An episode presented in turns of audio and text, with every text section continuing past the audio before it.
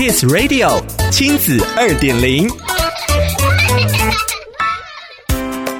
欢迎收听亲子二点零单元，我是 JoJo。联合国永续发展目标 SDGs 听起来好像很遥远，但拥有永续思维与关怀，人人都能做，也能在日常生活当中做实践。今天的亲子二点零，就让我们来聊聊，在家划手机就能救地球。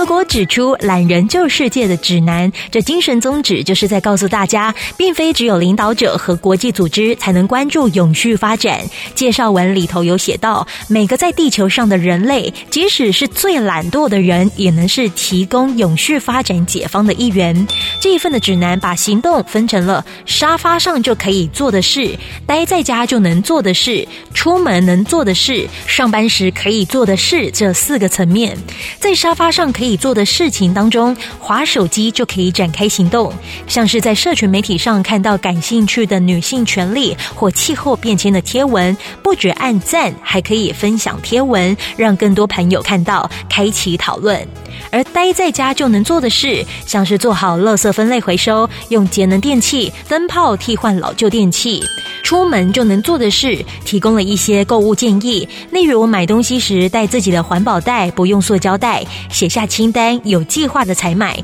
以免因为促销而冲动购物，买了比原本需要的还要多的食材。一些不耐放的食材，最后可能却浪费掉了。在职场上也能带入永续意识与关心，例如上班时可以做的事，这个行动提案，除了尽量减少制造垃圾，搭乘大众交通工具上班，也提到工作者能多关心权益，像是健康保险，以及关注职场里的不平等问题，无论是因为性别、种族、性倾向、社会背景等等，更能为此发声。懒人救世界指南在告诉大家，躺在沙发上就能展开永续行动。你还想到了哪一些让世界变更好的创意点子呢？SDGs 永续发展目标。它并不遥远，从食衣住行到阅读学习，结合创意与关怀，就能展开行动。